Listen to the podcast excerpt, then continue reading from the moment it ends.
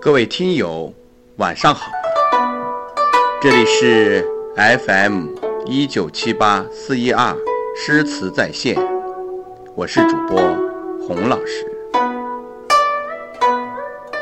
今天要和大家一起分享的故事是《无言独上西楼》。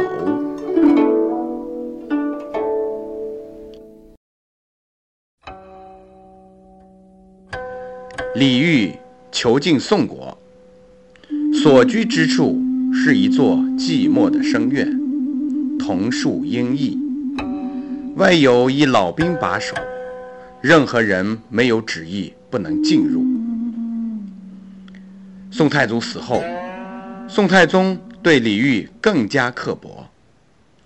小周后随李后主归降宋朝，被封为郑国夫人。案例随命妇汝人进宫参见皇帝。宋太宗见小周后貌美，能言善歌，便强留小周后侍奉枕席。小周后屡受凌辱，满腹心酸，尽诉于李后主。李煜无法解释劝慰，只能轻声柔语地说道。暂且忍耐些吧，在人屋檐下，岂能不低头？一日，小周后被唤入宫中伺候宋太宗，李后主就臣郑文宝来见。李煜见他衣着奇特，连忙问：“郑卿，为何如此打扮？”郑文宝回道。陛下，臣担心守门者阻拦，才披蓑戴笠，扮成渔妇前来相见。陛下近来可好？唉，亡国残骸，死亡无日，日夜纵酒，以泪洗面，奇耻大辱层出不穷。如此遭遇，何时了结？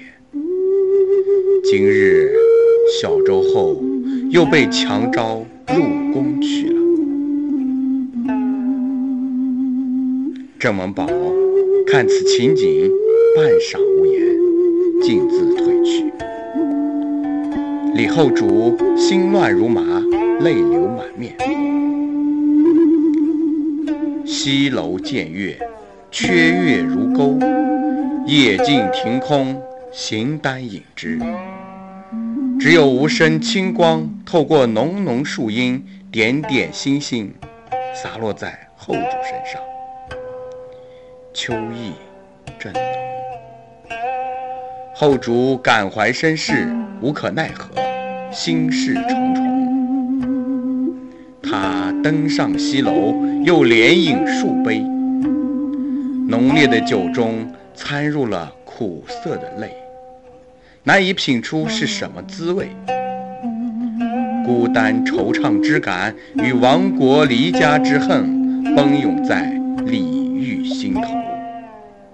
他奋笔疾书，相见欢，无言独上西楼，寂寞梧桐深院锁清秋，剪不断，理还乱，是离愁。别是一番滋味在心头。